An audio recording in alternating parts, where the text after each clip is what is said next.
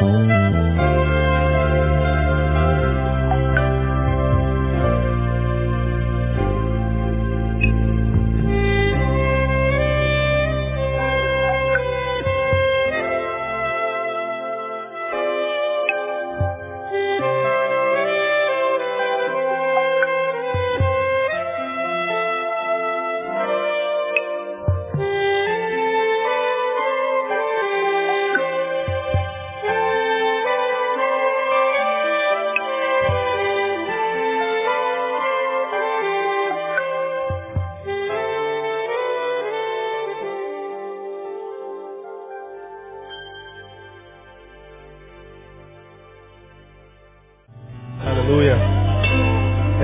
4,30. Irmãos, amanhã nós teremos o culto dos homens. Esse culto foi cancelado. Por uma razão. Sexta-feira nós temos a palestra para os pais. E nós gostaríamos muito que os homens viessem na palestra de sexta-feira. E para não mantê-lo tanto tempo, todo, todo dia na igreja, você já está aqui hoje, teve domingo, está hoje, estaria amanhã, estaria na sexta. Então amanhã o, o, o culto dos homens está cancelado, vai vir uma nova data aí, para que você possa relaxar amanhã, né, vai passear, mas no, na sexta venha para, para a palestra de paz que nós vamos ter aqui. Vamos falar sobre família, limites e, e, e algumas coisas mais. Vamos receber o pastor Francisco Neri, ele é o coordenador da Secretaria de Educação Religiosa do Estado. Um jovem é, pastor é, inteligentíssimo. Eu fico impressionado com ele, com, com, com o cabeção que ele tem. Gosto muito de ouvi-lo.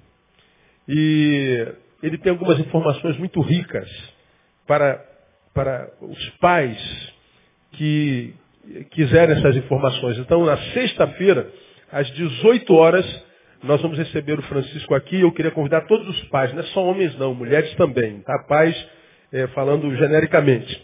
Venha ouvir. Sabedoria não ocupa espaço. Quanto mais, melhor. Né? Como você me ouviu falar domingo à noite no culto da família. Quantos eram no culto da família domingo à noite? Coisa linda, meu não? Foi uma bênção, né? Igreja super, hiper, ultra lotada, foi maravilhoso e os testemunhos são tremendos. É muito gostoso de ver o testemunho depois do que a gente é, percebe nos irmãos. A, a batalha espiritual hoje se dá no campo das ideias. No campo das ideias. Batalha hoje é como de Mateus capítulo 4. Se tu és Cristo, é, Filho de Deus, manda essas pedras se transformarem em pão. Porque a palavra de Deus diz, aí Jesus usa a palavra também, ele usa a palavra de novo, Jesus usa a palavra de novo. Foi uma batalha de conhecimento bíblico. Então não teve possessão, não teve nada, foi só no campo do diálogo, no campo das ideias. Eu acredito que nós estamos vivendo batalhas no campo das ideias. E a gente não pode desmerecer o adversário, o diabo pode ser tudo, mas inteligente ele é. Inteligente trabalhador, não é? E a gente tem que ficar ligado contra esse nosso adversário. Então na sexta-feira 18 horas, não é 19, 18 horas temos essa palestra aqui. E amanhã os homens estão liberados. Aproveita para levar sua mulher para comer uma pizza. Início de mês, amanhã é dia 2. Dia 2 ainda tem dinheiro. Na segunda-feira que vem já não tem mais, já acabou.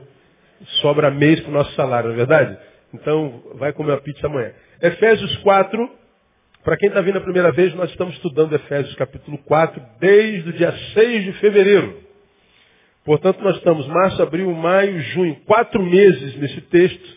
Então, nós, todas as quartas-feiras, estamos batendo em Efésios 4, 30, onde a palavra diz, não entristeçais o Espírito Santo de Deus, e aprendemos porque não podemos entristecer, porque nós o amamos, e a vida de uma pessoa que ama depende da alegria do ser amado para ser feliz. Ninguém consegue ser feliz se aquele a quem ele ama está infeliz. Então, não tem jeito. Alegrar ao Senhor, dependo disso para ser feliz.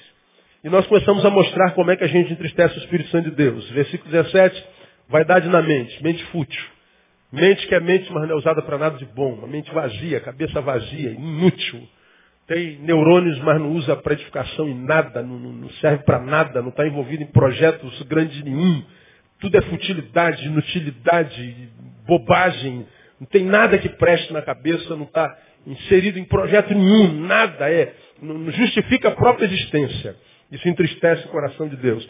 No versículo 18 diz que entenebrecidos no entendimento segundo a vida de Deus pela ignorância. Ignorância entristece o coração de Deus e nós aprendemos que a ignorância que entristece o coração de Deus não é o fato de não saber ou não ter condição de, mas é a ignorância que lhe é imposta por falta de esforço. Não sabe não é porque não tem condição, é porque foi preguiçoso. Não conhece por falta de esforço. E quem não conhece por falta de esforço está vivendo aquém do sonho de Deus. Quem vive aquém do sonho de Deus porque não se esforçou o suficiente, Deus diz, você me entristece. E entristeceu a Deus, perdeu, não tem jeito, irmão. Aí falamos também que há neles, ignorância que há neles pela dureza do coração. Falamos que dureza do coração entristece o coração de Deus, porque dureza de coração é comprovação cabal e refutável de que a obra do Espírito Santo foi desconfigurada no coração de alguém, porque a obra do Espírito Santo vem com quebrantamento de coração. Se esse coração quebrantado endureceu, é porque a obra do Espírito foi desconfigurada. Então você pode ser qualquer coisa, menos o que Deus sonhou. Você pode ser qualquer coisa, menos o que você é. E quem é qualquer coisa, menos o que se é, é tudo e ser tudo não adianta nada. Porque a única coisa que faz a gente ser feliz é ser o que a gente é. E o coração duro desconstrói o que a gente é. Acabou, não tem jeito. Não vai viver, vai existir. E entre viver e existir, há uma diferença colossal, você já aprendeu. Aprendemos que outra coisa que entristece o coração de Deus, os quais tendo se tornado insensíveis, 19. Insensível é, é, é, é perder o senso da dor. Ou seja, você perdeu a humanidade, é o processo total de desumanização. Você, primeiro, tem mente fútil, tem uma mente, tem sabedoria, mas não usa. Então não precisa dela. Se tornou ignorante. Você tem uma mente, mas não usa, se tornou ignorante, então a sabedoria de Deus não passa por aí, então teu coração endurece. O coração endureceu, virou uma pedra, deixou de ser gente. Perdeu a sensibilidade, perdeu o senso da dor. A dor do outro já não significa mais nada, o outro passa a não ser mais nada, a, o outro é só uma coisa que eu uso, é um degrau no qual eu subo para ascender. A, a vida do outro inexiste. Portanto, você virou um ser no mundo sozinho. E quem está no mundo sozinho e vive para si não tem razão para viver. Então perdeu o senso da dor. E como é que a gente sabe que está passando por esse processo de desumanização? Primeiro sintoma manifesta-se na sexualidade. Ah, os quais, tendo se tornado insensível, entregaram-se à lascívia para cometerem com avidez toda sorte de pureza. Então, é, como é que eu sei que a minha mente é fútil, que o meu coração é, endureceu, que eu passei pelo processo de ignorância, que meu coração empedrou e que eu estou no processo de desumanização, de insensibilidade? Ah, você vai saber porque a sua sexualidade começa a perder a normalidade. Começa a adoecer. Nada normal mais passa por aí é, é sempre deformado. Aí tu olha para a sociedade é, brasileira, sociedade carioca, é, você vive num tempo que parece que o ser humano só tem pênis e vagina. Toda a alegria dele é promovida pelo pênis e pela vagina. Só usa essa parte do corpo. Ah, não há alegria na cabeça, na orelha, com o que se ouve, não curte mais uma, uma boa música, não lê um bom livro, ah, não se importa com mais nada, com jardim, com beleza, com cultura, nada. É, é sexo, sexo, sexo. Sexo é uma bênção, graças a Deus que Deus colocou isso na gente, mas a gente é mais do que 18 centímetros de pênis, né? Para quem tem, né? E é mais do que uma vagina umedecida. Né? Agora, os seres humanos hoje parece que só são isso. Tira o pênis dele, se ele brochar e se ela ficar frígida, não tem mais razão para viver. Porque não consegue tirar alegria, tesão, satisfação de lugar nenhum da vida. Nenhum. É um infeliz. É como um cachorro e uma cadela que vive no cio, mas é um infeliz. Há 25 suicídios por dia. A gente descobre por quê. Deixou de ser humano. Perdeu a razão de viver. E você já descobriu que o suicida, quando se mata, não quer matar a vida, ele quer matar o vazio, ele quer matar a dor. O suicídio é um grito desesperador pela vida e não pela morte. Quero viver, quero viver, quero viver, mas não consigo, então prefiro morrer. Esse processo de humanização está aí diante de nós. Diante de nós. É assustador. É assustador. Aí nós aprendemos que a gente tem como vencer isso, porque o versículo 20 Diz, mas vós não aprendestes assim a Cristo.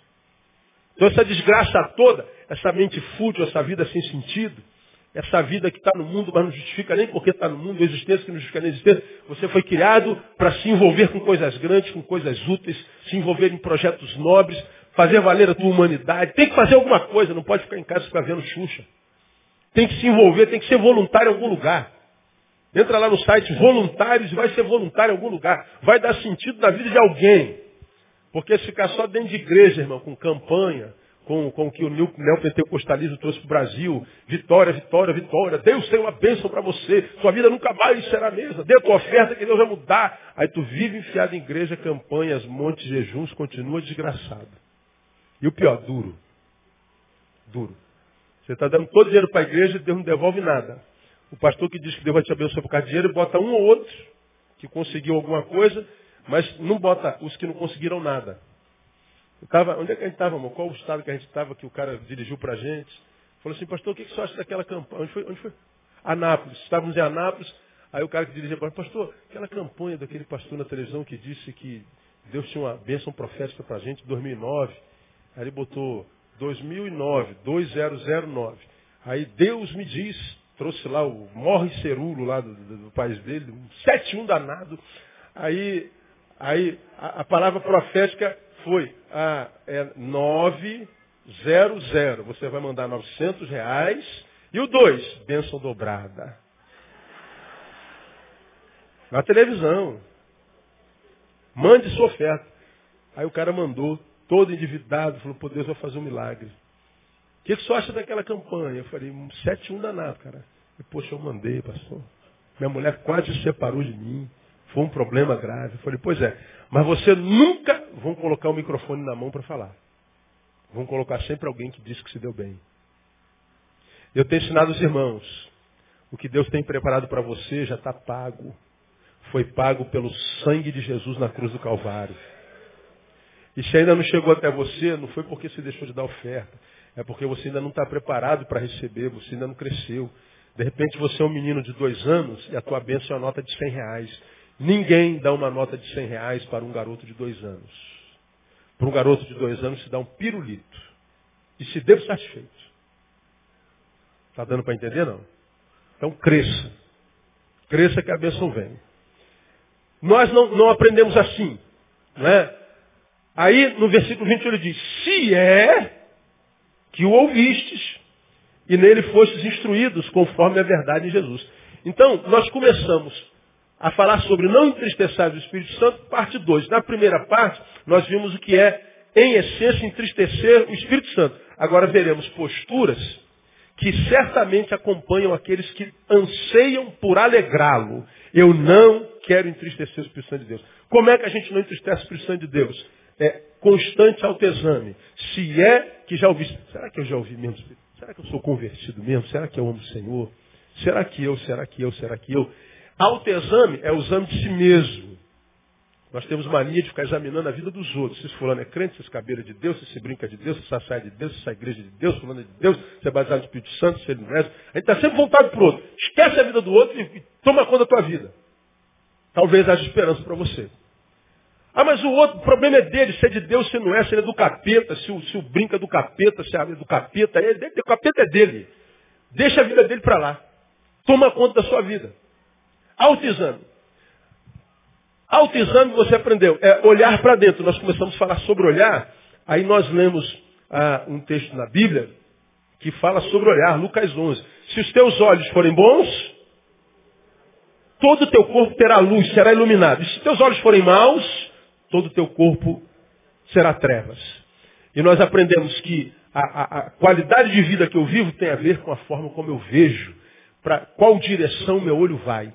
E nós falamos sobre isso duas quartas-feiras, inclusive a quarta-feira passada. Quando meu olho é bom, ao invés de estar olhando para o outro, olho para mim, meu olho é bom, meu corpo inteiro iluminado, ou seja, eu viro uma lâmpada. Por onde eu passo, está iluminado. Eu erro menos. Bem sucedido hoje não é quem acerta mais, Bem-sucedido é quem erra menos. Vencedor não é quem vence, vencedor é quem sabe perder. Porque quem só está preparado para vencer, quando perde, fica prostrado. Agora, quando a gente está preparado para vencer, mas sabe perder também, a gente entende que uma derrota não é ponto final, é uma vírgula. Então a gente sabe porque está iluminado. Então, a gente está iluminado. Então, a qualidade de vida que eu vivo, se é na luz ou se é nas trevas, depende do meu olho, do meu olhar. Então nós temos que olhar para dentro, nós falamos isso duas quartas-feiras.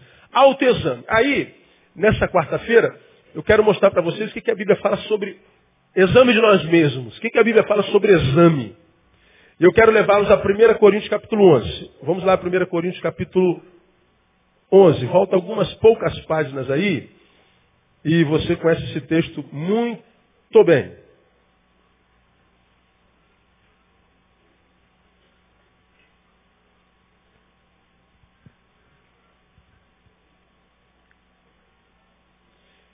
Primeira, primeira Coríntios, capítulo 11.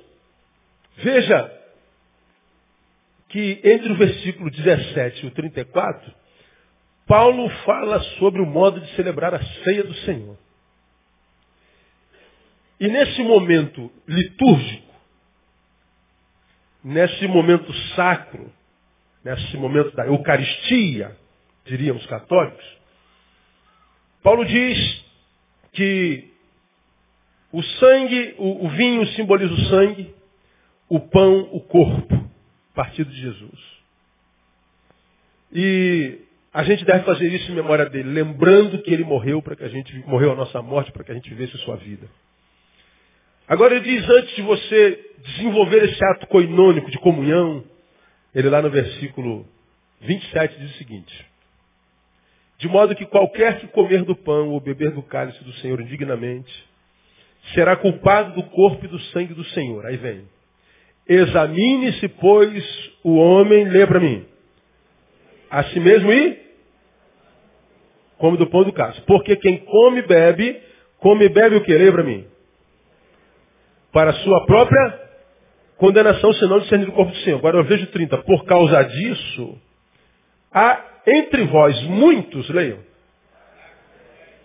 fracos, enfermos e alguns que dormem. Nós nunca paramos para pensar nesse versículo. Jesus está sentado à mesa, partiu o pão e disse, este é o meu corpo. Portanto, o ato é simbólico, porque ele estava vivo. Então ele não arrancou um pedaço do braço, ele pegou o pão, isso é meu corpo. É o símbolo do meu corpo. Do que, que ele está falando? Esse corpo que vai à cruz do Calvário, levando a tua maldição, permitindo que você seja, portanto, um abençoado. Esse cálice é o meu sangue, que vai ser derramado para que o teu pecado seja perdoado e redimido. Para que você possa viver. Vim para que vocês tenham vida e vida com abundância. Então, viver abundantemente, abundância, abundância, abundância não tem a ver com ter muito, tem a ver com ter sempre, como você tem aprendido aqui. A, abundante ou prosperidade não é ter muito, é ter sempre. Se você tem todo dia, você é próspero. Ah, o resto é ganância. Ah, ele, ele diz assim, você só consegue viver essa vida próspera, uma vida que vale a pena, pelo sangue. Então, quando você comer esse pão, meu discípulo, meus apóstolos, quando vocês beberem esse vinho, símbolos do, do sangue e tal, vocês estão dizendo, vocês estão fazendo aliança comigo. Vocês estão comendo a minha carne, vocês estão bebendo o meu sangue, portanto eu estou dentro de vocês. E vocês estão dentro de mim. Nós estamos intrinsecamente ligados. Nós somos um. Um que? Corpo. Não temos mais como deixar de sermos. Evoluímos de um saco de batata para um purê. Evoluímos de um saco de laranja para uma laranjada. Enquanto é saco de laranja, dá para separar. Quando vira laranjada, nunca mais. Então ele está dizendo, nós somos um com Deus. Houve uma união inseparável entre céu e terra, entre o sacro e o profano. Entre o terreno e o divino, entre o natural e o sobrenatural. Ele diz que essa ligação é profunda ao ponto de não haver mais possibilidade de dissolução. De modo que se houver a dissolução, você nunca mais será o mesmo, porque como esse corpo está completo em si mesmo, você olha para mim, cabeça, tronco e membros, para esse braço sair do meu corpo, ele tem que ser arrancado a fórceps. Tem que pegar o machado e arrancar com dor. E se arranca o braço do meu corpo, eu me torno um deficiente. nunca mais terei uma vida plena. Perdi as pernas no acidente. Continuo vivo, mas nunca mais correrei. Nunca mais viverei uma vida plena. Eu não morro, mas nunca mais serei eu completamente. É isso que ele está dizendo lá na ceia. Aí ele está falando o seguinte, então, antes de você fazer uma aliança dessa comigo, veja se você tem condição. Não, tira se você tem condição daí, porque você não tem. Veja se é isso mesmo que você quer para a sua vida, porque condição ninguém tem. Veja se isso é o que você pretende ser, ou seja, comigo, o resto da sua vida. Não é isso. Examine-se, pois, a si mesmo. Depois coma e depois beba. Ele está falando aqui de autoexame. Olha para dentro. Olhar para dentro. Quando eu olho para dentro, e quando eu me enxergo, como você já aprendeu aqui, a gente só pode falar como Isaías. Isaías, quando foi iluminado pelo Senhor, teve a visão da glória de Deus, entrou debaixo da luz de Deus, aí a luz de Deus nos revela a nós. E quando a gente se enxerga, a palavra que sai da boca qual é? Ai de mim. Não há como alguém que se enxergue bater no peito e dizer, sabe com quem que você está falando? Não há como alguém se enxergando dizer assim, o que, que você pensa que você está falando com isso? Você sabe o que, estou falando? Quem você pensa que você é? Não, quando a gente se enxerga, de verdade, a gente só pode dizer, Senhor, tem misericórdia de mim. Porque a Bíblia diz que se não fosse as misericórdias do Senhor, nós já teríamos sido o quê? Consumidos. Sabe por que você está sentadinho aí me ouvindo? Porque a misericórdia do Senhor se renovou sobre a sua vida hoje de manhã. Sabe por que você sonha? Pô, pastor, amanhã eu tenho que fazer isso, eu tenho prova amanhã, eu vou viajar amanhã e tal. Sabe por que você está aqui no hoje, sonhando com amanhãs? Porque você sabe que a misericórdia vai se renovar amanhã de manhã no nome de Jesus. Se não fosse a misericórdia, nem sonhos a gente teria. Se não fosse a misericórdia do Senhor, nós não seríamos. Tudo é pela graça, tudo é pela misericórdia. Agora, se eu sonho, estava sentado ali com o André, vocês estavam, enquanto vocês estavam ofertando, cantando, falei assim, amor, eu não vi André, André estuda hoje o dia inteiro. Eu falei assim, ó, amanhã o voo é 14 horas, temos que chegar no aeroporto uma hora. Então a gente vai sair de casa por volta de meio-dia. Ah, pensei que fosse mais tarde. Nós estamos sonhando, planejando com a viagem de amanhã. A gente vai ministrar lá em Uberlândia amanhã. Aí, como é que eu posso pensar num voo amanhã? Por causa da misericórdia. Você está aí, adolescente, sonha em ser o que é engenheiro. Sabe o que você sonha em ser engenheiro? Misericórdia. Você é engenheiro e falta dois anos para se aposentar. Meu Deus, falta só dois anos, um ano, três meses. Né? Vai chegar 2020, mas não chega 2012 para você se aposentar. Né? Você está sonhando com aposentadoria. Por quê? Misericórdia. Tudo é misericórdia. A misericórdia é o que permite a vida ser vida. Então, quando a gente se enxerga, a nossa vida e reação para com o outro tem que ser de misericórdia. Quando a gente se enxerga e o nosso olhar é para dentro, nossa relação com o para fora é sempre de misericórdia. Para mim é muito fácil, irmão, saber quem está em Deus e quem não está. Você já aprendeu aqui que a gente não deve se impressionar com a espiritualidade de ninguém, porque nenhuma espiritualidade saudável impressiona. Se impressiona, essa espiritualidade está é, manchada, ela está hipocrisizada. Tem teatro nela, tem um dedo da Globo nesse crente. Porque a verdadeira espiritualidade nada mais é do que a humanidade excelente. Quanto mais santo, mais humano. Então quando você vira um ser humano, extremamente humano, misericordioso, bondoso, parecido com Jesus, com esse ser humano você pode se importar. Porque ser humano é ser santo. Agora, nós vemos muitos é, expressando a santidade tão fenomenológica, tão extraordinária. Cara tão santo, que quando eu estou perto dele, me sinto o cara mais carnal. A santidade dele me humilha. A santidade dele me diminui. Diferente de Jesus. Viaja esse Brasil inteiro pregando, às vezes alguns cantores ministrando que falam assim, cara, é muita santidade. Cara, é, é, um, é um, impressionismo. A, a, multidão vem abaixo com a santidade do cara. O pior é que a gente conhece o cara nos bastidores. E a gente vê assim, se a Globo te achasse, você está na novela das oito. Você está no lugar do Fagundes beijando Camila Pitanga. Mas a gente se impressiona com a santidade dos caras. Uma santidade, eles porque ia ser igual a ele. Mas lá no fundo vem a vozinha, você nunca vai conseguir ser igual a ele. Porque ele é de um nível superior. Você que é minha ovelha, grava mais uma vez, nunca se impressione com a santidade de ninguém.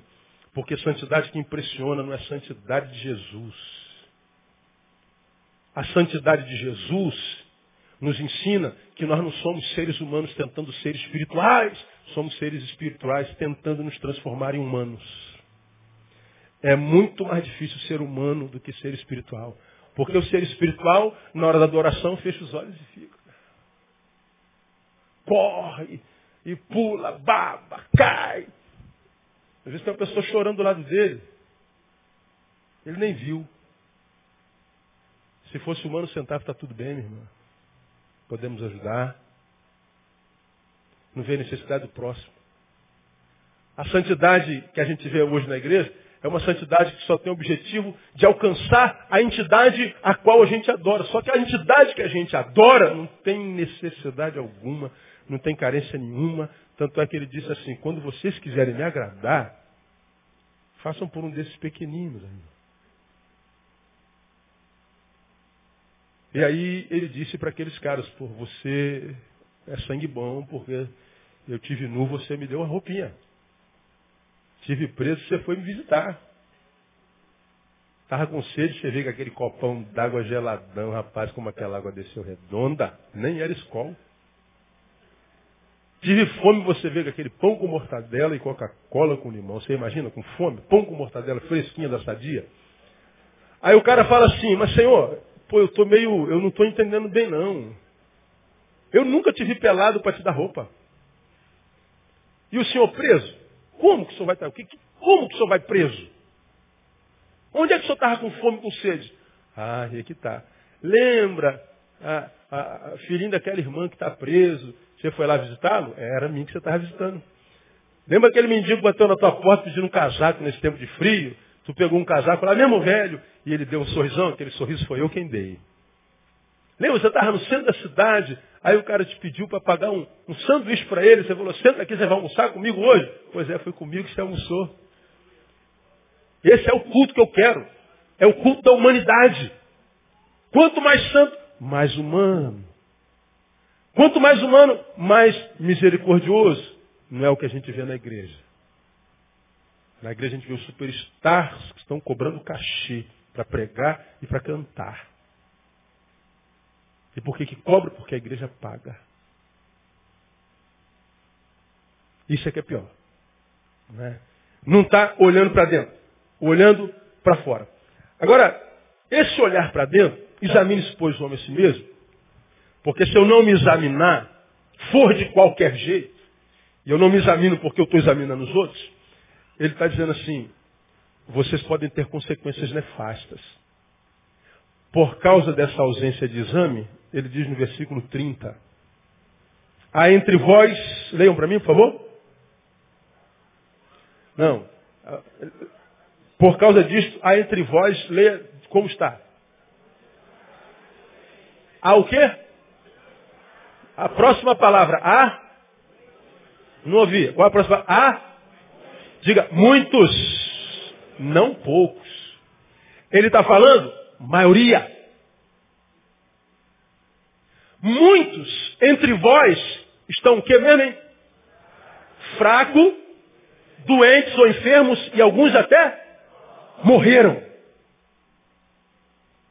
Essa relação do humano com o divino essa relação do natural com o supranatural, essa união do céu e da terra, se não for uma coisa sincera, verdadeira, se você não for alguém que se autoexamina o tempo inteiro, sonda-me, Senhor, me conhece, quebranta o meu coração, transforma-me conforme a tua palavra, que enche-me até que em mim Se ache só ti, então. Condição. Usa-me, Senhor, como um farol que brilha à noite, como. Sonda-me, Senhor. Palavra de Davi. Você sabe o que Davi está falando nesse salmo? Sonda-me, Senhor, e vê se há em mim algum caminho mau. Ele está falando de uma área da vida dele para a qual ele não tem acesso. Ele está falando, Senhor, eu quando me examino, eu me vejo perdoado. Eu me vejo limpo. Mas o meu exame é superficial, de modo que eu quero que o Senhor me examine em áreas para as quais eu não tenho acesso, só a tua sonda. Davi está dizendo, Senhor, perceba como o meu olhar é sempre para dentro.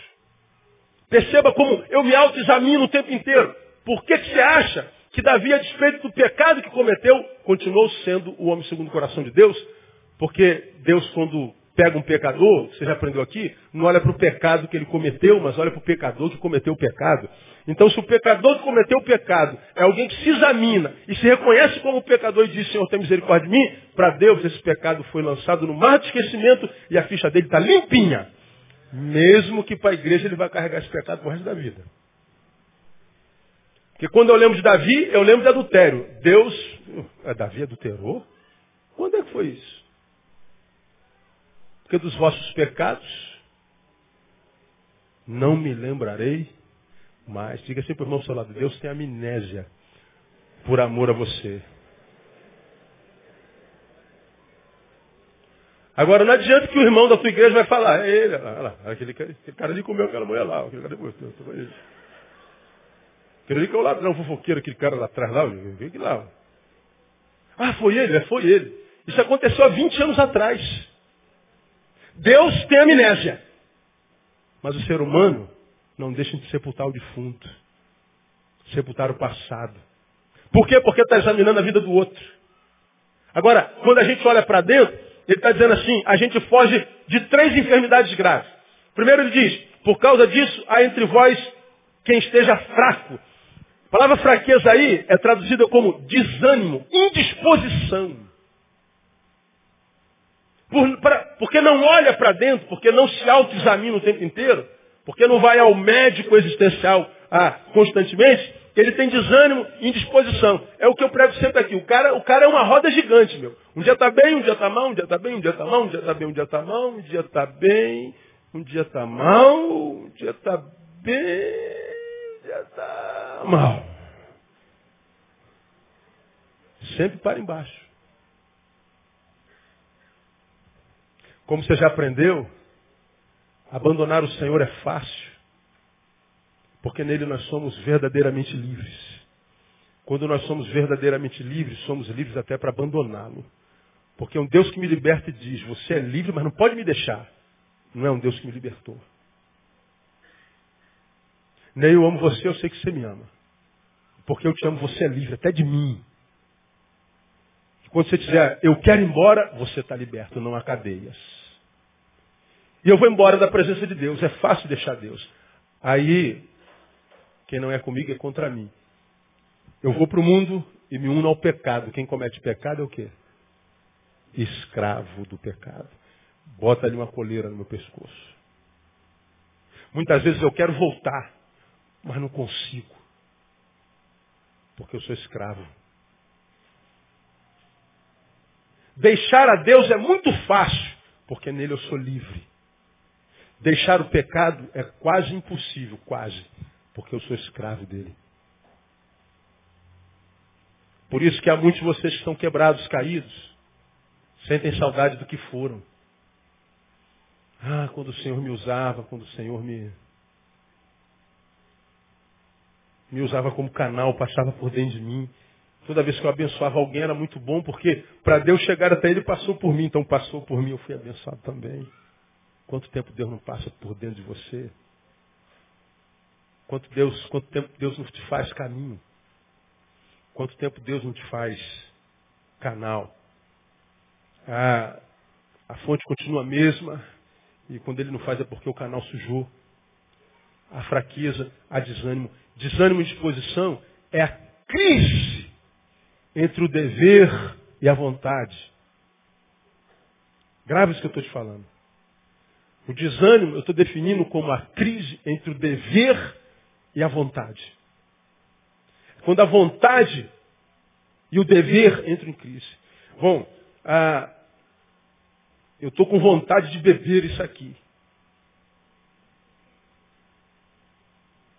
Mas o meu dever é não beber porque a palavra condena beber isso. Imaginemos que seja isso lá. Qual é meu dever? Não beber. Então, tem que fugir disso. Mas a minha vontade, minha vontade de beber, meu dever, minha vontade, entrou em crise. A vontade e o dever. A tua razão diz obedeça, mas a tua vontade diz ceda. E você fica entre a vontade e o dever. Bom, qual vai prevalecer? Depende de quem mais perto você está, se de Deus ou do mundo. Temos que saber qual a chama que te aquece. Qual é o mais alimentado, se é a carne ou o espírito. Porque a crise entre o dever e a vontade todos nós temos. Vontade, nossa carne a terá para sempre. Você diz, pastor, eu preciso casar sem Jesus, pastor, tem que casar porque eu não estou conseguindo, é muita mulher, pastor, muita mulher, mulher, mulherada vencendo a gente feroz, eu preciso casar. Aí o cara está pensando que vai casar e não vai ter mais tesão por outra mulher. Casei, me converti, mulher agora é poste. Isso é, isso é bobo, né? Se você era tarado, continua tarado.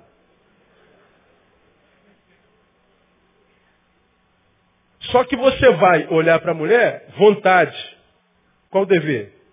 Ei, tá de palhaçada, rapaz. Você passa batido. Você tinha problema de caráter. Você dava volta em todo mundo. Não, agora eu não faço mais. Deixe o ímpio o seu caminho e volte-se para o Senhor. Voltar para o Senhor não significa dizer que não vai ser mais tentado, que a fraqueza não existe mais. O que acontece quando a gente se converte não é a morte do desejo, é o domínio dele. A gente não mata o desejo, a gente bota ele na coleira e vai dizer para ele agora quem manda aqui é o Espírito Santo de Deus. Agora vivo não mais eu, mas Cristo vive em mim. Agora eu tenho encontrado com um monte de gente em crise, pastor, eu não sei o que acontece comigo, pastor, eu fico, eu tenho desejo, pastor, eu, eu não consigo, eu falo mal do outro, pastor. Eu, eu, o senhor fazia isso antes de ser convertido? Então, pastor, agora estou convertido. O desejo continua mesmo, filho. Alimenta o espírito, você vai ver só. O desejo vai continuar, mas você vence. A gente vence e mata um leão e um gigante todo dia, cara. Agora, por que, que a gente vai cedendo à, à, vontade em detrimento do desejo? Porque a minha razão diz sim, a minha vontade diz não. Isso é o eu dividido. O eu dividido, o tempo inteiro, sem saber para que lado pende, gera desânimo. Porque quando eu, irmão, entrou em crise com a vontade, o dever com a vontade, mas você sempre tende para o dever, então não dá desânimo, porque você está vencendo sempre. Quem é, que, quem é que cansa de vencer? Ninguém cansa de vencer. Agora, uma hora você vence, uma hora você perde. Uma hora você vence, uma hora você perde. Uma hora você perde, outra hora você vence. Uma hora você perde, perde, perde, vence. Perde, perde, perde, perde, vence. Perde, perde, perde, perde e perde. Então, a fraqueza, esse texto está dizendo, vem por causa da falta de autoexame, não se examina, não se, não olha para dentro. Diz que tem doença. A fraqueza é, é, o desânimo, a disposição, é a crise entre o dever e a vontade. E a doença? A doença é tudo em mim, diz não. O dever já não conta mais. Já cedi completamente. Já fui dominado por isso. Adoeci. Enquanto eu estou fraco, eu ainda estou em crise. Eu peco e digo, puxa vida, cara, eu estou andando em pecado, cara, essa vida que eu estou vivendo não está certo. Fraqueza, mas ainda há consciência do pecado. Ainda há uma chama do Espírito. Quando é que eu sei que adoeci? Eu continuo cometendo pecado e nem dor mais eu sinto. Ah, tem pecado que é pior do que esse. Ah, todo mundo faz. Ah, vai dizer que o pastor Neil não faz. Eu conheço um monte de crente que faz. Pois é, ele já não olha mais para ele. Antes ele estava aqui, puxa vida, cara. Eu preciso vencer isso, cara. Isso está me. Isso está acabando comigo, isso não está correto, isso está me afastando de Deus. Eu, estou sentindo saudade daquele meu eu que vencia isso fácil. Oh Deus, tem misericórdia. Tu vai para o quarto, ora, pede perdão, chora. Quando tem um momento de consagração, tu baba, tu cai aqui com, com sentimento de pecado. Está fraco, mas ainda há um resquício. A fraqueza se transformou na doença. Não sente mais nada. Da fraqueza para a doença, da doença para morte. Morte existencial, morte espiritual, morte física. A gente vai morrendo, irmão, e a morte é um processo. Uma coisa interessante que Deus botou no meu coração nessa palavra. Diga-me, igreja, meu filho, na vida espiritual ninguém morre por acidente.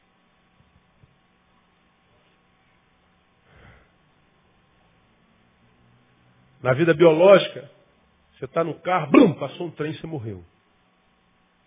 O irmão da nossa igreja está exatamente nesse exato momento internado, trabalha no sinal ali do descendo o tobogã, do Catões para cá, vendendo, vendendo tudo. Soltou a roda de um caminhão, passou em cima dele.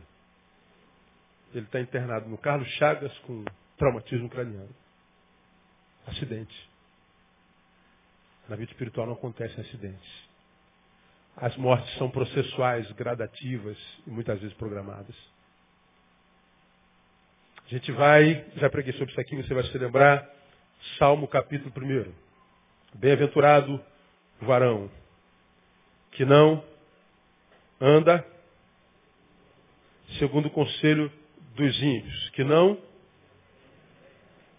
se detém no caminho dos pecadores, que não se assenta na roda dos carnecedores. Não anda, não se detém, não senta, está em casa. Processo. Primeiro a gente começa a andar. Ah, o que, que tem? Pô? Nada a ver.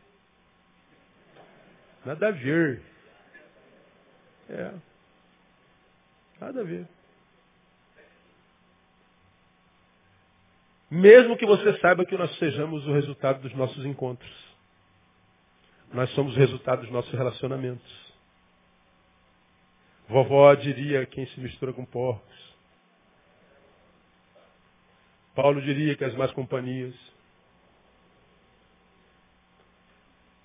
Salomão diria que quem anda com sábio se tornará sábio, mas quem anda com tolo sofrerá o dano. Bisavó diria, diga com quem tu andas. A sociologia diria que o homem é produto. Tudo é a mesma coisa. A gente vai andando. Nada a ver. Eu acho que a gente não deve abandonar as pessoas, os amigos. Mas nós temos que comedir ou medir o tempo que a gente passa junto, a conversa que a gente troca, o grau de influência que nós temos. Pô, mas é um amigo que eu amo muito, pastor. Amém. O amor é sempre de Deus. O que você ama mesmo? Poxa, quando eu estou com ele, o tempo passa, a gente ri, a gente dá gargalhada, o tempo passa rápido. Tá? Então ele é um passatempo. Acontece a mesma coisa comigo quando eu passeio com o Shadow. O Shadow é meu cachorro, poodle. O tempo passa rapidinho. Quando a gente joga um, uma daminha, o tempo passa rapidinho. Amizades não podem ser medidas só como passatempo. Tem que ser alguém que nos ajude a passar tempo, mas depois que o tempo passou, a gente olha para trás e fala assim, caramba, o tempo que eu passei com ele passou rápido, e nesse tempo que passou rápido eu aprendi muito. Me tornei melhor. Agora alguns de vocês se alimentam de, de amizades, aprendeu foi um novo palavrão, aprendeu uma nova estratégia, como trair a esposa, aprendeu o que mentir quando chegar tarde em casa e aparecer aquela manchinha de batom no colarinho. Ah, você aprendeu um monte de coisas novas.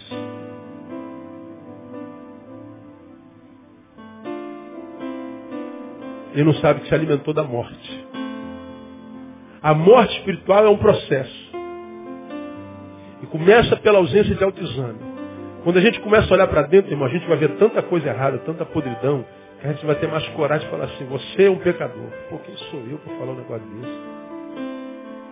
A gente pode falar no máximo, irmão, isso aí não vai servir, tu vai sentir dor. Mas é você sabe? Eu já passei por aí, cara. Foi dolorido demais. Sai de sair. Isso não é bom pra você, não.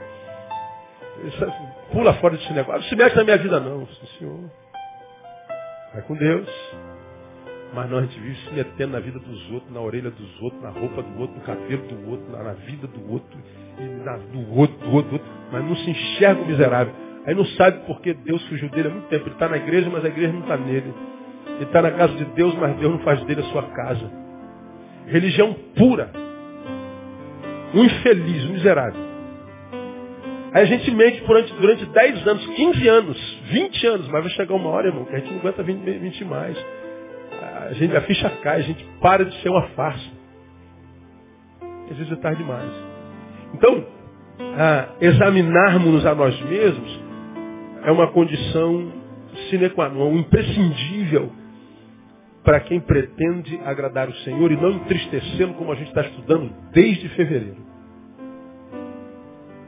Se autoexaminando. Você está vendo um monte de coisa errada na vida dos outros, na igreja. E a igreja é um, igreja é uma loucura, irmão. Como o Gondim disse, se botar um muro branco vira um hospício e se botar uma tenda vira um circo. Para nós só falta o muro branco todo, que o circo a gente já é. Loucura. Mas na igreja não deveria ter esse tipo de coisa. Na igreja não... É verdade, não deveria. Mas, ah, e vai fazer o quê? Tem que aprender a conviver com essa porcaria. Como eu falei, a igreja é como a arca de Noé um monte de animais juntos. Todo mundo fazendo cocô no mesmo lugar, urinando. Fedor desgraçado de deixar aquilo lá. Mas era o melhor lugar para se estar. Não tinha lugar melhor para estar. Igreja é a mesma coisa. Pode estar um lixo, mas é o melhor lugar para se estar. Agora, se o fulano fez cocô ali, não interessa, tem que saber onde é que eu vou fazer o meu. Que é para tentar atrapalhar o mínimo possível a vida dos outros. Porque o que eles estão fazendo estão atrapalhando a minha. Então quer mudar isso? Você está me atrapalhando? Não. Não atrapalhe você. Transforme-se você naquilo que você quer que ele se transforme. Ele vai imitar você. Agora a gente quer que os outros mudem e nós não mudamos, não somos exemplos para eles. Discurso vazio. Então quando eu não olho para mim, eu estou olhando para algum lugar.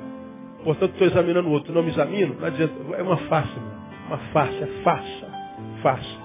Aí eu tenho que viver de aparência, impressionando a todo mundo o tempo inteiro. Aí vendi uma imagem que não sou eu. Todo mundo adorou essa imagem. Pô, o Neil é fera, esse cara é maravilhoso, santidade, depois esse cara ora, o cara vive no monte, vive no, no, no, no, altar. Esse homem, esse homem, meu Deus do céu, esse homem não é gente, esse cara é um anjo disfarçado. Isso é, não é possível. Nada, irmão. Vendeu a imagem, foi aceita essa imagem, o resto da tua vida, das tuas forças, vai ser no sentido de sustentar essa imagem. Virou um escravo da própria imagem. Uma mentira. Então, é, quando você ouvir um discurso assim muito espiritual, meu, eu, eu, eu, eu. Valeu, irmão. Continua no teu aí, vai com Deus. Deixa Deus te usar. Eu vou ser usado aqui lado. Não estou no jejum de 90 dias. Ô, você mais vão comer uma picanha, meu? Eu vou na minha picanha. Vai com Deus. Porque a verdadeira santidade nada mais é do que a humanidade excelente. Nós somos santos tentando ser humanos e não humanos tentando ser super santos que a proposta de Deus para nós é a humanidade. E a gente é gente de forma errada. E quando a gente for gente da forma certa, a vida equilibra. E é muito simples. É, é tão simples que a gente não acredita. É só isso? É só isso. Não é possível, cara. Não tem que passar pela campanha das 90, sexta-feira. Não tem que comprar o sabonete dos elementos da Santíssima Trindade. Não tem que passar pela gruta da vitória. Falar com o profeta. Não, não. É só entrar no seu quarto. Tem quarto na sua casa? Tem. Entra nele. Fala com teu pai secreto. Teu pai secreto. Não tem quarto, entra no banheiro. Está no teu carro. Só isso. Mas só, só isso. Pois é, mas só isso a gente não faz. Quanto tempo você entra no teu quarto só para orar? Dormir não precisa falar que a gente sabe que você é bom nisso. Agora, quanto tempo não transforma o seu quarto em altar? Deus, esse tempo aqui é contigo. Já falei com você sobre isso e eu sei que não te interessa. O tempo inteiro me pergunta, pastor, como é que é a sua vida emocional? Como é que o senhor faz seus sermões? Os pastores ficam doidos. Como é que você, como é que você constrói seus sermões? Se eu falar, você não vai acreditar. Não, você deve passar assim. Nossa, seu, seu gabinete deve cheio de fumaça sempre. Não é? Só se pegar, só se alguma coisa. Como é que você faz? Eu entro no meu gabinete. Quando eu chego no meu gabinete, não atendo. Geralmente eu boto uma música no computador bem. Menos isso aí. Desligo os botões. Tranco a porta. Às vezes deito no chão. Deus, estou aqui. Esse tempo é só seu. Às vezes eu não faço duas palavras. Não oro, Augusto, Deus, Jeová. Genuflexo na sua imarcessível glória, aleluia. Pai, estou aqui. Esse tempo é seu. Quiseres revelar, dizer, tocar, tratar, esse tempo é seu. Só. Aí tem dia que eu choro, tem dia que eu rolo, tem dia que eu dou salto, tem dia que não acontece nada. Aí você fala assim, Senhor, é ocupado hoje, né? É porque não tinha que acontecer. Agora, eu, rapaz, eu vejo o nego dando testemunho, cara, é como eu já falei aqui, irmãos, eu estava passando pela rua, o Espírito Santo me levou para aquela mulher. Eu disse logo na cara dela, Deus mandou dizer, e a mulher começa a chorar. Aí eu cheguei no mercado, tinha uma criança assim, eu falei, já vi a entidade. Eu falei assim, ó, sai fora, saiu, e a criança começou a chorar. E aí eu cheguei no caixa, o Espírito Santo falou, há uma tristeza no coração dela. Deus me falou com uma tristeza. E a mulher falou, rapaz, todo mundo que fala que esse cara chora comigo, ninguém chora, não acontece nada. Tem mês que eu passo, não vejo nada sobrenatural acontecendo. Vejo gente, Deus falou comigo, o Senhor falou comigo, o Deus falou comigo. Deus tem, tem mês que eu não ouço a tua voz nem de longe. É só sei que é o Senhor porque eu abri a Bíblia. Porque se eu não abrir, eu não escuto nada. Aí você fala assim, é porque o senhor está em legalidade, pastor. O senhor, o senhor, o senhor não está no nível. Aí eu digo, não é você que mente. É você que mente. Aí fica vendendo essa espiritualidade que vocês se sentem desse tamanho. Poxa, Deus fala com esse cara, mas não fala comigo. O cara está sempre vitória, tudo que ele faz dá certo. Porra, eu tento tudo, dá tudo errado. Meu casamento acabou, minha empresa faliu, meu carro foi roubado, meu cachorro me mordeu. E onde, meu Deus do céu. O cara jararaca mordeu ele, a cobra que morreu, de tanta unção que o cara tem. Pô, Você não é ovelha de Betânia, não precisa ouvir isso. Mas se você é ovelha de Betânia, nunca se impressione com a espiritualidade de ninguém. Se impressione com a humanidade. Se impressione com a capacidade que ele adquiriu de ser gente. Porque Deus planejou ser gente. E a gente tem planejado ser Deus. Caminho oposto. Você só precisa ser gente. Aí você vai descobrir que não precisa ter cargo na igreja, não precisa pegar microfone, não precisa nada. É só abençoar um pequenino. Vai lá trabalhar na sua universidade, faz parte da CIPA da sua empresa, é, ajuda a velhinha, é, seja um pai decente, um filho decente, ajuda a cidade a melhorar, não joga papel no chão, é, é, vai fazendo a sua parte na cidade, na comunidade, você vai ver que a vida enriquece. E você vai sentir que os ares, o céu, vão se transformando sobre você. Teus olhos ficaram bons, teu corpo ilumina. Você vai passando, o mar está tudo seco, vai ficando tudo verde. As coisas vão tudo. Rapaz, o que está acontecendo? Você foi morar lá no, no, no, no, Cafundó do Judas, só tinha lama. Daqui a pouco chega o asfalto. Daqui a pouco chega uma padaria, um mercado. Eu falei, meu Deus, o que está acontecendo aqui? É você que chegou. Você que chegou. Tu vai iluminando tudo. Aí você vira sangue bom, gente boa. Você começa a atrair gente boa. Aquelas pragas que você atraía até então, quanto mais você orava, mais ele. A, assombração aparecia. A assombração vai saindo, vai aparecendo gente boa, gente boa, esse rapaz, o está ficando bom. O que, que você fez? Nada, você só mudou o olhar, mudou a vida. Aí você vai ver que vale a pena. Ser cristão é isso, irmão. Autoexame o tempo inteiro. Deus te abençoe com essa palavra, te dê a graça de olhar para dentro, para que viva uma vida que vale a pena ser vivida. Vamos estar em pé.